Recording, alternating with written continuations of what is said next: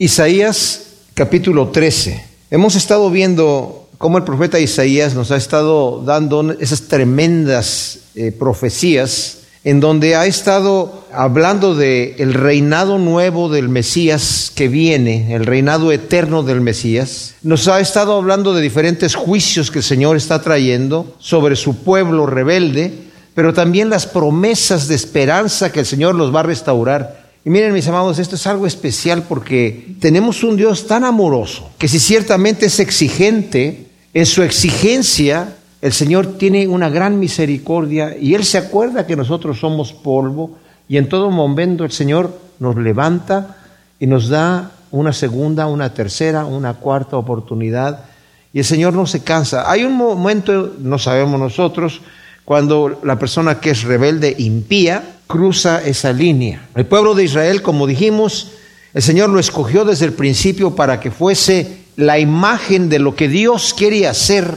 en el mundo, la imagen misma de Dios representando a Dios en un mundo pecador y rebelde. No entendemos nosotros, y lo vamos a ver hoy, la naturaleza de los ángeles y sobre todo la naturaleza de los ángeles que se han revelado en contra de Dios. No entendemos las razones y no entendemos eh, cómo fue que sucedió eso y tampoco entendemos por qué ellos no pueden ser perdonados. La posición que yo tengo es porque ellos pecaron con mayor entendimiento, a sabiendas completamente, ¿verdad? Algunos de los ángeles están dándonos problemas que son demonios y son diferentes potestades hay diferentes tipos de ángeles, diferentes tipos de seres celestiales que están en los lugares celestiales, dice la Escritura, y también aquí en la tierra, dándonos problemas. Pero también hay otros que, según nos dice Pedro, han sido puestos en prisiones reservados para juicio. Si nosotros pudiésemos, si el Señor corriese el velo para darnos una visión de lo que está pasando en los lugares celestiales, nos espantaríamos. Porque Pablo nos dice claramente, no tenemos lucha contra carne ni sangre, sino contra principados y potestades de las tinieblas que están luchando y nosotros no nos damos cuenta. Daniel estuvo eh, orando por su nación, pidiendo perdón, él mismo, aunque él nunca pecó, pidiendo perdón por su nación, sabiendo que ya se iban a cumplir los días de que tenían que regresar, de acuerdo a las profecías que el Señor había dado. Se le apareció el ángel Gabriel diciéndole, eh, hace 21 días yo fui despachado para estar contigo, pero tuve que estar peleando contra Satanás. Bueno, él dice contra el, príncipe de, Persia, pero no era necesariamente contra el príncipe de Persia, sino es una representación de Satanás. Y dice, y, llegó Miguel a ayudarme. No, no, sabemos cómo estuvo este asunto, lo vamos a ver y es interesantísimo. Lo que tenemos aquí es a Isaías, como nos dijo ya en la introducción, ¿verdad? Nos vuelve a decir aquí, carga de Babilonia que recibió en visión Isaías, hijo de Amós.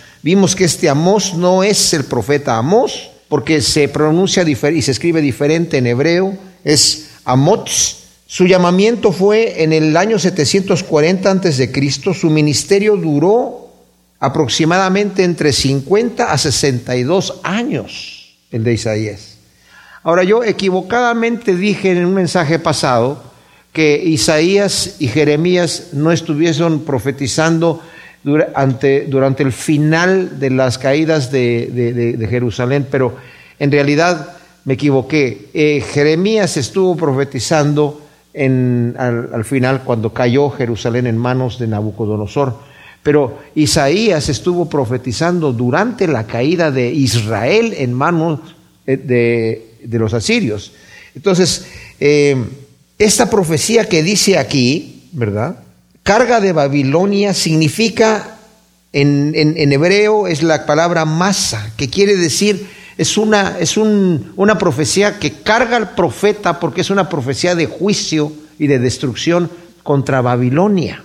Ahora, mis amados, vamos, vamos a leer el, del versículo 2 al 5, dice, alzad estandarte sobre un monte desolado, gritadles con fuerza, agitando la mano para que entren por las puertas de los príncipes. He comisionado a mis consagrados, recluté a los valientes de mi ira, que se alegran en mi triunfo. Ruido de tumulto hay en los montes como de un ejército numeroso, voz de bullicio de reinos y naciones, coligadas. Yahvé Sebaot, o sea, Jehová de los ejércitos, alista su ejército para la batalla.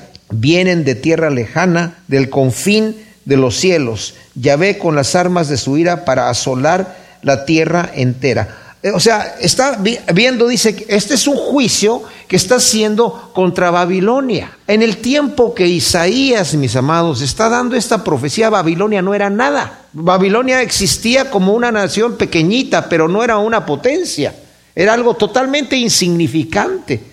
Y el hecho de que un profeta estuviese profetizando 100, de 100 a 130 años antes de que Babilonia tan siquiera fuese una potencia, Muchos de los críticos hoy en día dicen, pues no pudo haber sido Isaías el que estaba profetizando ahí, porque ¿cómo iba a saber Isaías 130 años anterior a Babilonia que Babilonia iba a levantarse como una potencia mundial?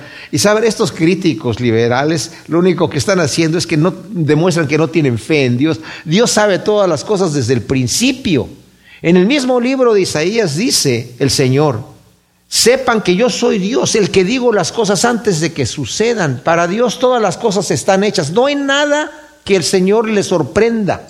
Es impresionante saber que Dios sabe todas las cosas, mis amados. El Señor sabe dónde va a caer la hoja del árbol. El Señor sabe dónde va a caer la gota de la lluvia. El Señor sabe todas las cosas desde antes de que sucedan. Todo está hecho. Y nosotros podemos pensar, y entonces si el Señor sabe todas las cosas y todas las cosas que están sucediendo, porque Él mismo lo dice, yo hago lo que yo quiero, ¿por qué es que las cosas que están sucediendo a veces no son como nosotros pensaríamos que debería ser todo bonito, todo agradable, todo glorioso?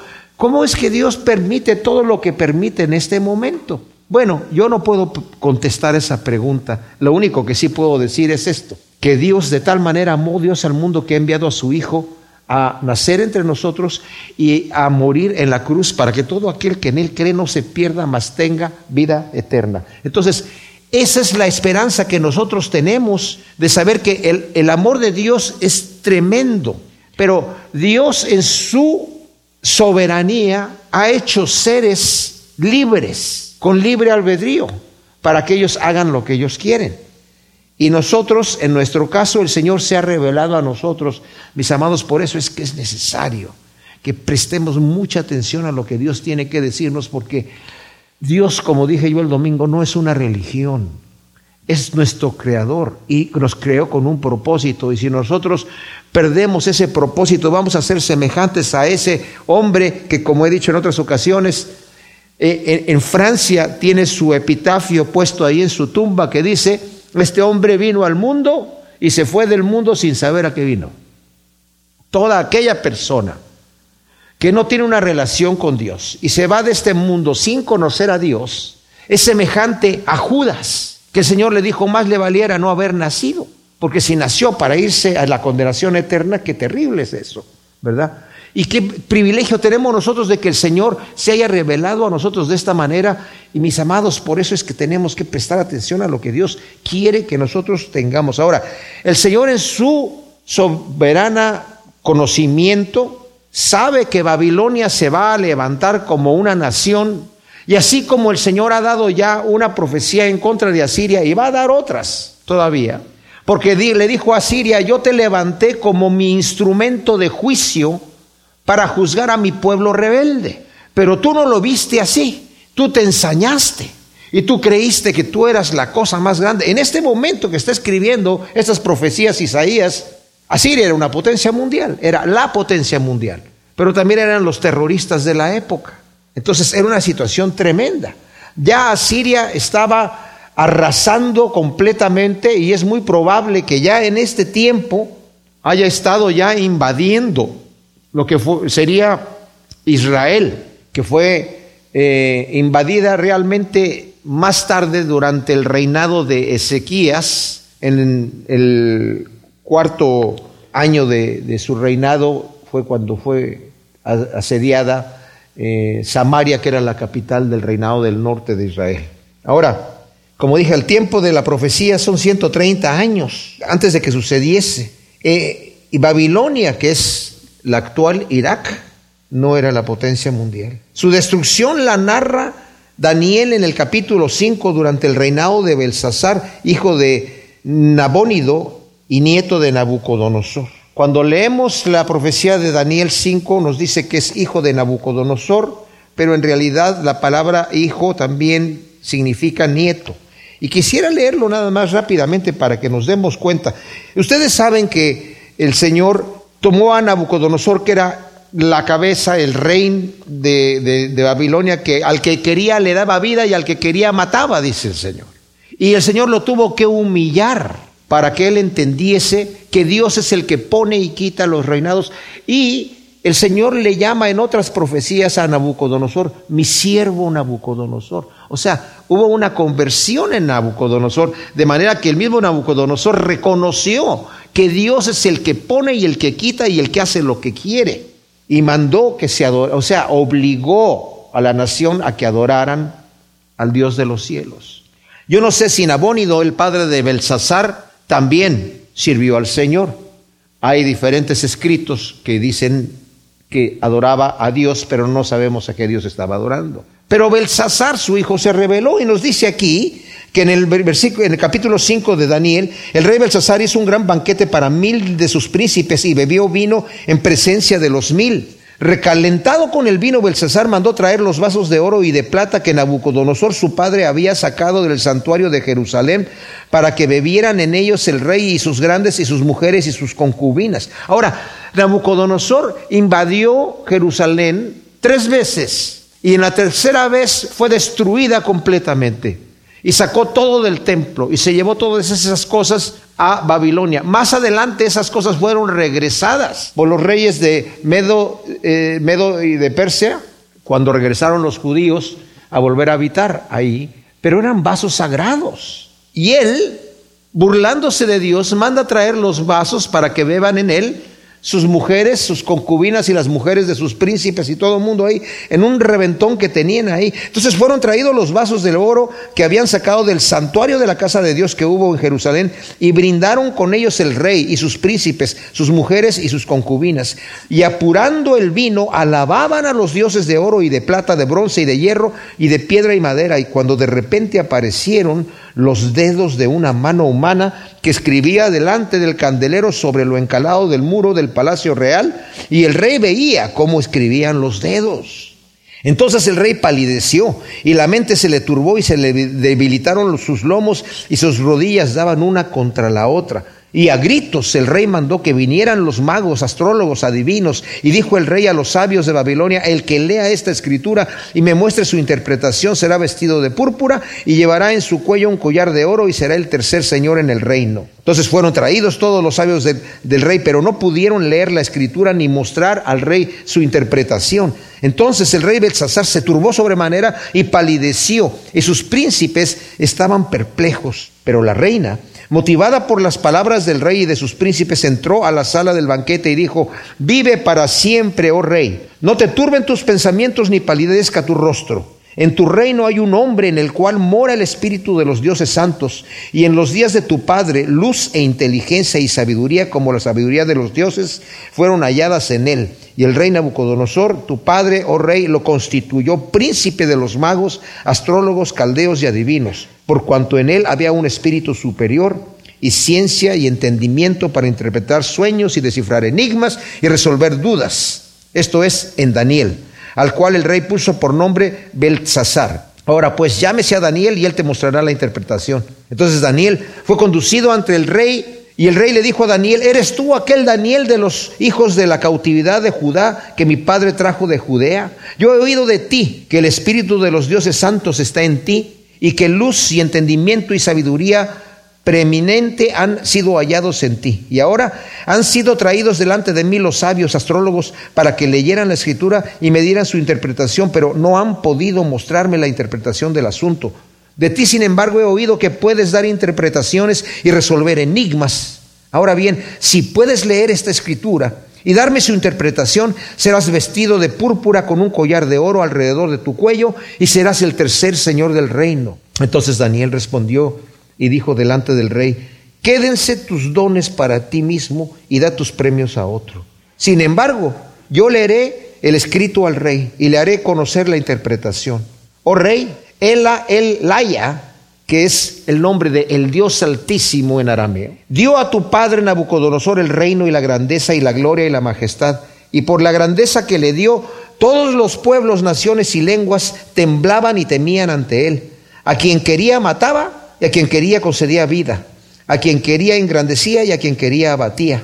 Pero cuando su corazón se ensoberbeció y su espíritu se endureció en su orgullo, fue depuesto del trono de su reino y despojado de su gloria. Y fue apartado de entre los hijos de los hombres y su mente se hizo semejante a la de las bestias. Y con los asnos monteses fue su morada. Hierba le hicieron comer como buey y su cuerpo fue bañado con el rocío de los cielos hasta que reconoció que el Dios Altísimo tiene dominio sobre el reino de los hombres y que pone sobre él al que le place. Y tú, su nieto Belsasar, no te has humillado no has humillado tu corazón sabiendo todo esto. Antes bien te has ensoberbecido contra el Señor de los cielos e hiciste traer delante de ti los vasos de su casa. Y tú y tus grandes y tus mujeres y tus concubinas están ahora bebiendo en ellos. Y además de esto diste alabanza a dioses de plata y oro y de bronce y de hierro y de piedra y madera que ni ven, ni oyen, ni saben, pero al Dios en cuya mano está tu aliento y cuyos son todos tus caminos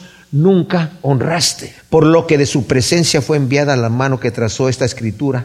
Esta pues es la escritura que fue trazada, Mene, Mene, Tekel, Uparsin. Y esta es la interpretación del asunto. Mene quiere decir, contó Dios tu reino y le ha puesto fin. Y lo repite eso dos veces. Contó Dios tu reino y le ha puesto fin. Tekel quiere decir, pesado ha sido en balanza y fuiste hallado falto de peso. Pérez quiere decir, tu imperio ha sido roto y dado a los medos y a los persas. Entonces dio orden Bersasar y vistieron a Daniel de púrpura con un collar de oro alrededor de su cuello y proclamaron que él era el tercer señor del reino. Pero en aquella misma noche Belsasar, rey de los caldeos, fue muerto y Darío, el medo, tomó el reino siendo de 62 años. ¡Wow! Eso es el juicio que el Señor trae sobre Babilonia por medio de este hombre perverso que se rebeló en contra de Dios con orgullo. Esto lo saqué del internet. Dice, según la Biblia, Belsasar estaba celebrando una fiesta en el momento en que la ciudad de Babilonia fue avasallada por los medos y los persas. La caída de Babilonia, tal y como ha sido escrita por los antiguos historiadores Herodoto, Berosus y Xenón, lo verifica. Y dicen esto. A continuación, Ciro cavó una trinchera y desvió el curso del río Éufrates por el nuevo canal que conducía en un pantano existente al río. Entonces el nivel del río descendió de tal manera que parecía solo un arroyo y fue así como el ejército pudo apoderarse de la ciudad al poder marchar por las aguas poco profundas. En aquel entonces los babilonios estaban inmersos en la celebración de una fiesta a uno de sus dioses de modo que les pilló totalmente por sorpresa. El historiador Josefo, judío, también escribió Darío el Medo, junto con un familiar Ciro, el rey de Persia, puso fin al imperio babilonio. La ciudad de Babilonia era tan grande que por durante tres días la gente ni siquiera sabía que había sido conquistada. Habían entrado ya los medos y los persas ahí, estaban en esa celebración tan grande que la gente no se daba cuenta. Entraron pacíficamente sin hacer ningún bullicio, pero llegaron y mataron inmediatamente al rey. Y la gente no sabía, porque estaban en, en esa fiesta y era tan grande. Ahora, algunos críticos liberales niegan la veracidad de las profecías de Isaías porque se menciona a Ciro por nombre antes de su nacimiento. En Isaías 44, 26 al 45, 7. El Señor está hablando acerca de Ciro y lo menciona como su siervo. Y mis amados, en Esdras leemos que también el mismo rey Ciro, cuando le mostraron la escritura en donde estaba escrita la profecía, de que había mencionado Dios que Ciro era su siervo, dijo, Dios es el Dios altísimo y, fue uno de los que empezó a enviar al pueblo de Israel a que regresara nuevamente a, a su lugar. Qué tremendo. Pero esos críticos, como dije, liberales, simple y sencillamente no confían en Dios. Por eso dicen, ¿cómo puedes haber sabido Isaías antes de tanto tiempo que había de nacer un rey Ciro? Es que Isaías no tiene que saberlo, lo tiene que saber Dios. Y Dios es el que le dice a Isaías, ¿verdad? Pero así, eso lo tenemos entre, entre y desafortunadamente estos críticos están en nuestros eh, institutos, ¿verdad? Dice el versículo 6, gemid porque cercano está el día de Yahvé, vendrá como azote el de El Shaddai, el Todopoderoso. Todos los brazos desmayarán, todo corazón humano desfallecerá, estarán consternados, los sobrecogerán dolores y espasmos, se retorcerán cual parturienta, se mirarán atónitos unos a otros y sus rostros estarán llameantes. He aquí viene implacable el día de Yahvé con indignación ardiente ira para dejar la tierra desolada y extirpar de ella los pecadores. Las estrellas de los cielos y su constelación de Orión no despedirán su luz. El sol se oscurecerá al salir y la luna no dará su resplandor. Castigaré al mundo por su maldad y a los inicuos por su iniquidad. Haré cesar la arrogancia de los soberbios y humillaré la altivez de los tiranos. Haré al mortal más escaso que el oro y a la humanidad más que el oro de Ofir, porque haré estremecer los cielos y la tierra se sacudirá de su sitio por la indignación de Yahvé Sebaot, de Jehová de los ejércitos, el día del ardor de su ira. Ahora, aquí hay un paréntesis profético. Está hablándonos del día de Yahvé, el día de retribución por la rebelión del hombre contra el Altísimo. Babilonia, mis hermanos, es símbolo de rebeldía y de afrenta al Dios viviente. Desde Génesis 10, el 8 al 10, nos habla que Nimrod, puso su reinado en Babel, que era Babilonia. Y después el pueblo se rebeló contra Dios, haciendo la torre de Babel también, en Génesis 11 del 1 al 9. Y es también la gran ramera que aparece en Apocalipsis eh, del 17 al 18 y que ha perseguido a los santos de Dios. Y luego del versículo 14, Isaías va a retomar la profecía de juicio y de destrucción de Babilonia por los medos. Por la maldad y la soberbia de Belsasar, el Señor juzga con severidad a Babilonia y nos dice, entonces como gacela asolada y como rebaño que nadie recoge, cada uno mirará hacia su, su pueblo y cada uno huirá a su tierra. El que sea atrapado será traspasado y el que sea capturado caerá espada. Sus niños o sus bebés serán estrellados ante sus propios ojos, sus casas saqueadas, sus mujeres violadas. He aquí, yo alzo contra ellos a los medos que no estiman la plata ni codician el oro. Derribarán con sus arcos a los muchachos y no tendrán piedad del fruto del vientre, ni su ojo perdonará a los niños. ¡Wow! Y luego nuevamente del versículo 19 al final del capítulo, mis amados, vuelve a retomar la profecía referente a la Babilonia final, a la gran ramera de Apocalipsis 17 y 18. No se refiere al juicio de destrucción por mano de Darío, ya que Babilonia está aún habitada hasta hoy, que es la actual Irak, porque aquí dice que no va a ser habitada. Pero si nosotros leemos Apocalipsis 17 y 18, va a decir que Babilonia va a caer y no va a ser habitada jamás. La destrucción, todo este sistema que ha perseguido a los hijos de Dios va a ser destruido. Entonces leemos, y Babilonia, perla de los reinos, joya y orgullo de los caldeos, vendrá a ser como cuando Elohim arrasó a Sodoma y a Gomorra. Como dije, eso no ha pasado todavía. Nunca jamás será habitada ni morarán en ella de generación en generación. No plantarán allí el beduino su tienda, ni harán ahí los pastores apriscos, sino que Cestearán allí los moradores del desierto y sus casas se llenarán de hurones, se habitarán allí las crías de avestruz y saltarán allí las cabras salvajes. Las llenas aullarán en sus palacios y en sus lujosas mansiones los chacales. Su hora está al llegar y sus días no serán prolongados. Mis amados, si el Señor tiene esas promesas de destrucción contra los enemigos, también están las promesas de construcción para su pueblo. Y es ahí donde nosotros nos tenemos que tomar y tenemos que apoyarnos, porque todo lo que Dios promete, mis amados, lo cumple. En el capítulo 14 de Isaías, Isaías continúa hablando contra Babilonia y va a ser un juicio contra Babilonia, contra Siria, contra Filistea. Como dijimos, Babilonia en la época de Isaías no era una potencia llegó, ni siquiera existía como una gran ciudad, era algo pequeñísimo. La potencia era Asiria. Y e-, Egipto eh, anteriormente con Siria también fueron potencias, pero Babilonia no existía como potencia. Pero cuando se levanta y cuando el Señor la levanta, ¿qué es lo que le muestra a Nabucodonosor? Yo te he puesto a ti como el rey, yo te he puesto a ti como la cabeza de oro de la imagen de que le mostró, en según nos dice Daniel, el sueño que tuvo Nabucodonosor, y le muestra esta visión, pero Nabucodonosor no escucha lo que el Señor le dice y el Señor lo tiene que humillar y hacerlo como bestia y estuvo siete tiempos o siete años, ¿verdad? Eh, comiendo como buey y le creció pelo como, como, como un animal salvaje y, su entendimiento fue trastornado como un animal salvaje, pero el Señor permitió que su reino se, se mantuviese de manera que cuando Él se arrepiente al cabo de los siete tiempos que tuvo sobre Él, reconoce al Dios de los cielos y el Señor mismo le llama mi siervo Nabucodonosor.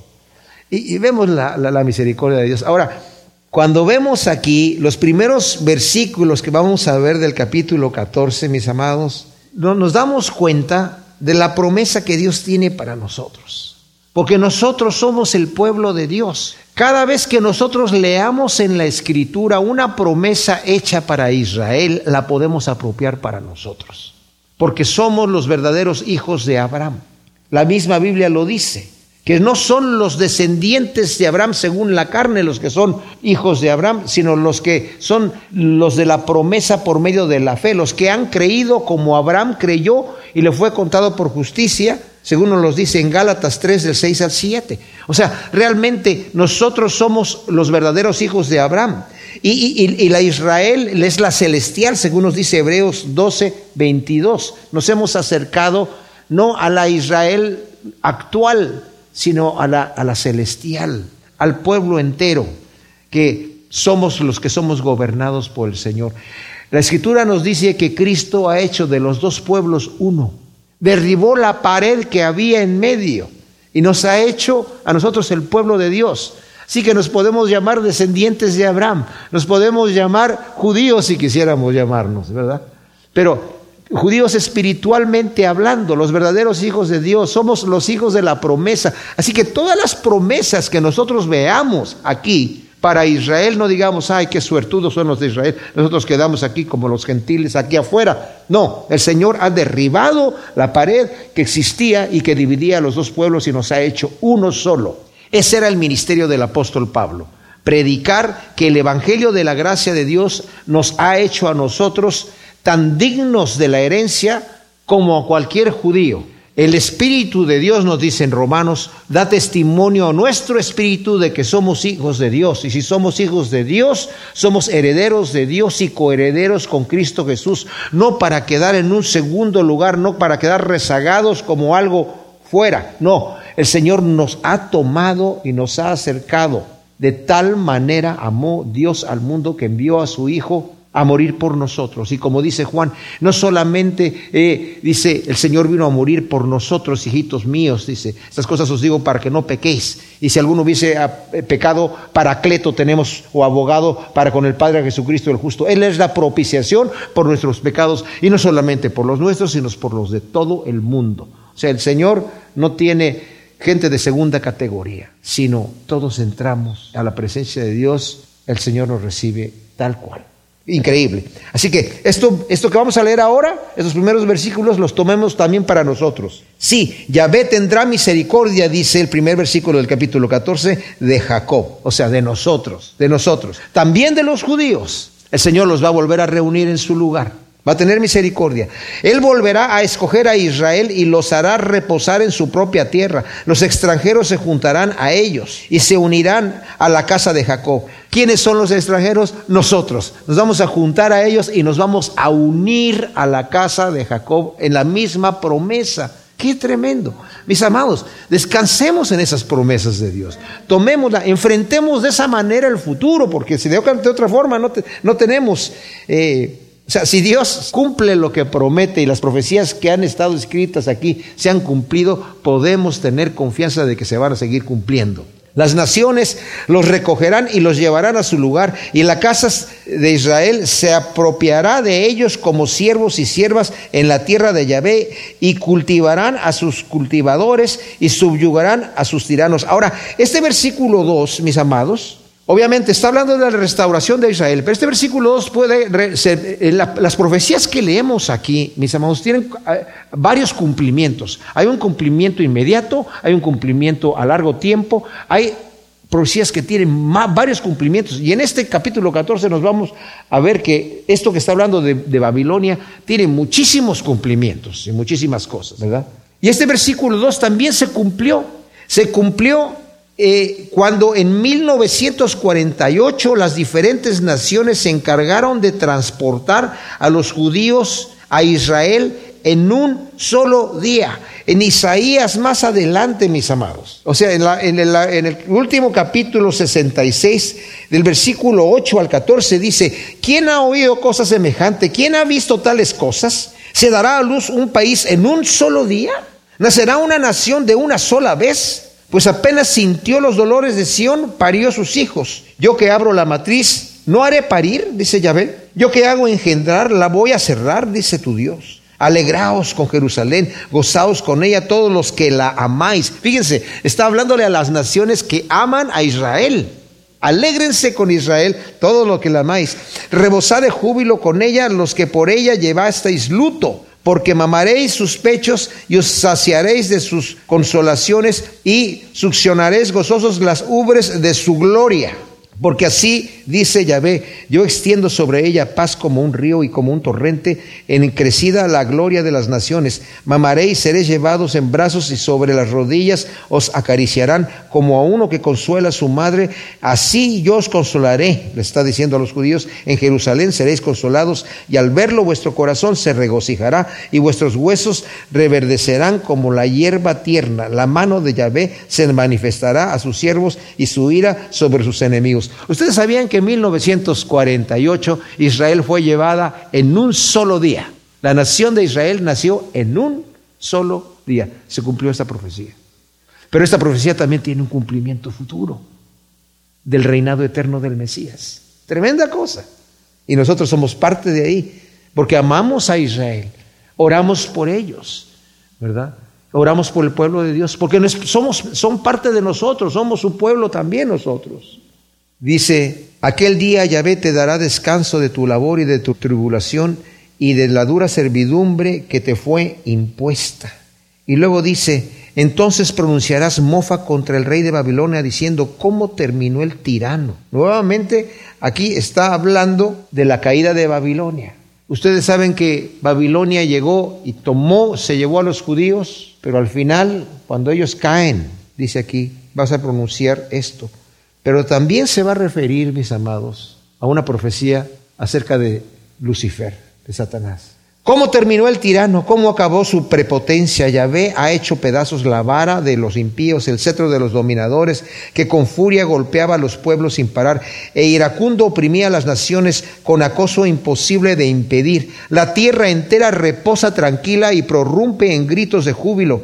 Aún los cipreses y los cedros del Líbano se alegran de tu suerte, diciendo, desde que fuiste derribado ya no sube el talador contra nosotros. El Seol se estremecerá por ti en lo profundo al topar con tu llegada y despertará en tu honor a todos los espíritus de los muertos, a todos los potentados de la tierra y levantará de tus tronos a todos los reyes de las naciones y todos te cantarán a coro diciendo también, imagínense, todos los reyes te van a cantar, también tú fuiste debilitado como nosotros y has llegado a ser como nosotros. Descendió al Seol tu soberbia y ya no se oye el estruendo de tus alterios. Debajo tuyo hace cama la gusanera y los gusanos son tu cobertor. ¿Cómo caíste del cielo, oh Lucifer, oh Lucero, hijo de la mañana? Tú que abatías las naciones has sido derribado a tierra.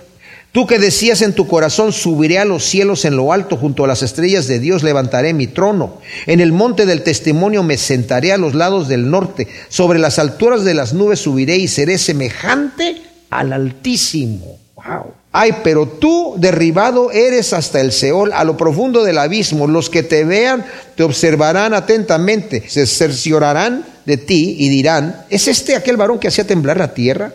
Que sacudía los reinos, que convirtió el mundo en un desierto, que asoló las ciudades y a sus presos nunca abrió la cárcel. Todos los reyes de la tierra y todos ellos yacen con honra, cada uno en su última morada, pero tú, echado de tu sepulcro como vástago abominable, como ropaje de muertos, pasados a espada, precipitados al fondo de la fosa como un cadáver pisoteado. No te unirás a ellos en la sepultura porque tú destruiste tu tierra y mataste a tu pueblo y la simiente de los malignos nunca jamás será nombrada. Preparad la matanza de sus hijos por la maldad de sus padres no sea que se levanten y posean la tierra y llenen de ciudades la faz del mundo, porque me levantaré contra ellos, dice Yahvé Sebaot, Jehová de los ejércitos, y estirparé de Babilonia la posteridad y el apellido al retoño de la descendencia, dice Yahvé, y la convertiré en posesión de erizos y en ciénaga, y la barreré con la escoba del exterminio, dice Yahvé Sebaot. Ahora, eh, como dije, la, la profecía en una parte simboliza, mis amados, la caída de Satanás. ¿Cómo fue este ser? ¿Cómo fue que cayó? Bueno, Rebelarse contra la soberana autoridad de Dios y su perfecta voluntad. Esa fue su rebeldía, su perfecta voluntad y se rebeló contra la soberana voluntad de Dios. Querer ser semejante al Altísimo, llegar a ser como Dios. Esa misma tentación Satanás le dio a Eva. Si tú comieses de este fruto, vas a ser igual que Dios, conociendo el bien y el mal. Ah, yo quiero eso. El hinduismo también dice, vamos a llegar a ser como dioses. Ah, la nueva era, ah, queremos ser como dioses, yo quiero llegar a estar ahí también. Los mormones, ellos creen que van a llegar a ser dioses, ¿verdad? Y que eventualmente van a tener su propio planeta y van a llegar a ser dioses de su propio planeta. Y es un atractivo que, mucha gente lo tiene todavía. Pero ¿saben qué, mis hermanos? Se ha infiltrado en la iglesia una doctrina que habla de que tú puedes declarar lo que tú quieras para que sea tuyo y tú pues, dices el rema, dices la palabra. Y así como Dios dijo, sea la luz, y la luz fue hecha, como tú eres un mini Dios, un predicador de Guatemala dijo, nosotros somos Jehová Junior. Ah, va. O sea, yo puedo decir lo que yo quiera y que sea, claro, porque así como Dios dijo, sea la luz, tú puedes decir lo que tú quieras, confiésalo, decláralo y va a ser hecho. Ya no le tienes que pedir permiso a Dios, no, no, no. Es tu voluntad la que vale ahora. Cristo dijo, el que quiera venir en pos de mí, tiene que negarse a sí mismo, tomar su cruz y seguirme, pero ahora dice, no, no, no. Tú puedes declararlo y ponerle el sello de que es por fe. Y entonces ya le pusiste el sello de que es por fe y ya puedes hacer tu tesoro en la tierra, puedes declarar lo que tú quieras, puedes hacer tu voluntad y lo que tú quieras hacer lo vas a lograr hacer. Ah, claro. Si ese es mi todo y ese es lo que yo solamente quiero desear, lo voy a lograr hacer. Y voy a decir, fue por fe. No, mis amados. Cristo dijo, yo no, mi reino no es de este mundo. Y si yo quiero, y digo, yo soy hijo del rey, y así porque soy hijo del rey necesito tener lo que, a la altura de un hijo del rey. Sí, pero el príncipe de este mundo es Satanás. ¿De qué rey soy hijo? ¿En dónde está mi tesoro? ¿Dónde está mi tesoro? Está mi corazón. Y si mi tesoro está aquí en la tierra, mis amados, yo les digo una cosa, si te mueres hoy, todo lo que ganaste en la vida, todo tu dinero, todos tus planes, todo lo que tú tienes no sirve absolutamente para nada. Lo que está aquí en la tierra de nada sirvió. Lo hayas logrado o no lo hayas logrado, no importa. Cuando murió Rockefeller le preguntaron, ¿cuánto dejó? Lo dejó todo, dijo su apoderado. No, se llevó ni un penny. Steve Jobs, que, el, tipo que, que, dueño de Apple y que tantas ideas tenía, un genio. Si le pudiéramos preguntar en este momento, ¿De qué le sirvió toda su gloria que tuvo aquí? No sé dónde está, pero me imagino. Mis amados, necesitamos hacer nuestros tesoros en el cielo, necesitamos apuntarnos a donde vamos, ser, ser, sabios y saber es que no podemos evitar la realidad de la eternidad y no tiene que ser negativa, puede ser gloriosa. Y si he caído, me levanto. Y si he estado mal, me arrepiento y me, me levanto. No necesito hacer penitencia. Necesito levantarme y decir, Señor, perdóname, vamos adelante. Me pongo en tus manos, vámonos con todo, Señor. Y lo que quedó atrás, dice Pablo, lo que quedó atrás, quedó atrás. Ya no me fijo en lo que quedó atrás. Quedó atrás. Ahora vamos hacia adelante a lo que viene. ¿Y qué es lo que viene? Es donde yo voy a poner mi tesoro. Eso es lo que necesitamos hacer, ¿verdad? Entonces, para entender bien quién es este Satanás, necesitamos también leer Ezequiel en el capítulo 28, del versículo 12 al 19, nos dice así, Hijo de hombre, entona endecha sobre el rey de Tiro. Aquí no está hablando del rey de Tiro. Acá estaba hablando de Babilonia, estaba refiriéndose a Satanás, y aquí también se refiere a Satanás. Hay gente que dice, no, aquí está hablando del rey de Tiro. Les voy a decir por qué no habla del rey de Tiro.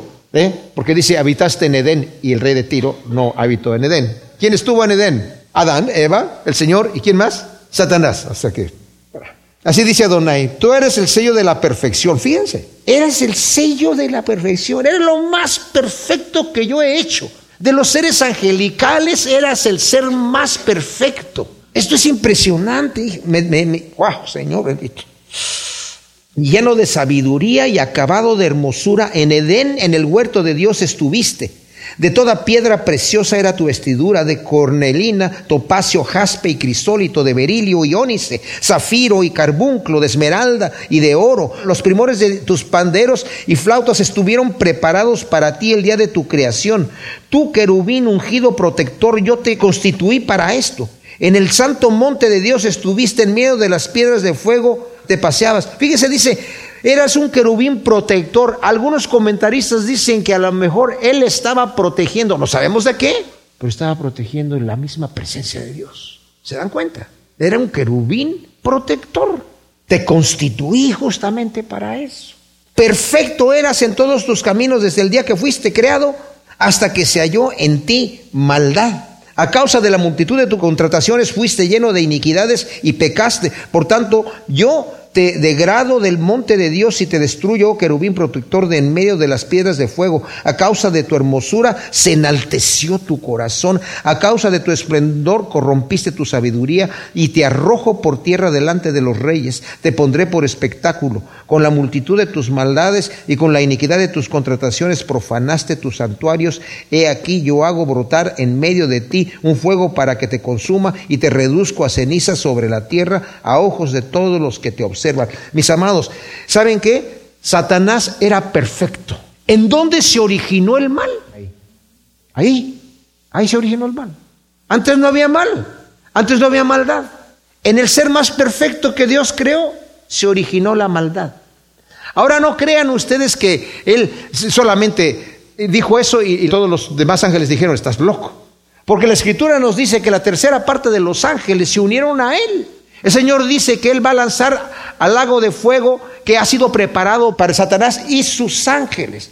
O sea, hay ángeles que también fueron convencidos con este engaño.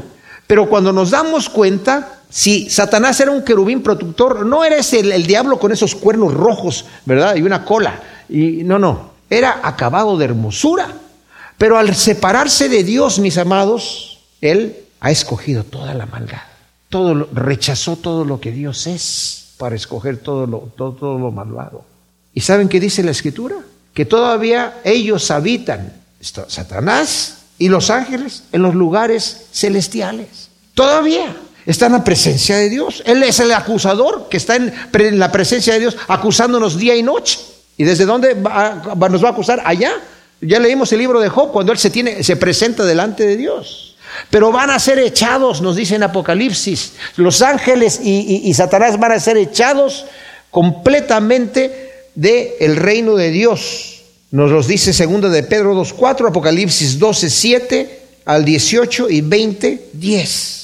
Y del versículo 20 al 23, como ya vimos nuevamente, se refiere a la destrucción de Babilonia. Ahora viene un juicio contra Siria. Ya habíamos leído un juicio contra Siria previamente. Y dice, Yahvé Sebaot juró diciendo, ciertamente lo que he planeado sucederá y lo que he decidido permanecerá estable. Mis, mis amados, escuché a una persona que dice, uy, yo le pongo mucha atención cuando dice, el Señor juró diciendo, está jurando el Señor, así que eso sí, viene en serio. Aunque no jure el Señor, las cosas vienen en serio. Pero el Señor lo que está diciendo es, dice, lo que yo planeé va a suceder. Si el Señor te ha levantado, mi amado o mi amada en el Señor, no te va a soltar. No te levantó para tirarte te levantó para sostenerte, te levantó para llevarte al reino de Dios. Y Él va a llevar a cabo lo que empezó, la obra que empezó, la va a terminar, nos dice la Escritura. Así que dejémonos con confianza, descansemos en los brazos de nuestro bendito Señor. El asirio quebrantaré en mi tierra y sobre mis montes lo pisotearé, su yugo será quitado de ellos, su carga apartada de su espalda. Este es el consejo planeado contra toda la tierra y esta es la mano extendida contra todas las naciones. Si Yahvé Sebaot lo ha determinado, ¿quién lo impedirá? Su mano extendida, ¿quién la hará volver atrás? Ahora, esta profecía contra Siria es probablemente dada junto con la de Filistea que viene enseguida ¿Y qué, en qué momento nos está dando la profecía de Filistea? Leamos el versículo 28, en el año que murió el rey Acaz. Hubo esta profecía. En ese momento ya Asiria estaba invadiendo completamente el territorio de Israel y en el año cuarto de Ezequías, Salamazar sitió a Samaria. Al cabo de tres años fue conquistada, según nos dice Segunda de Reyes 18 del 9 al 10.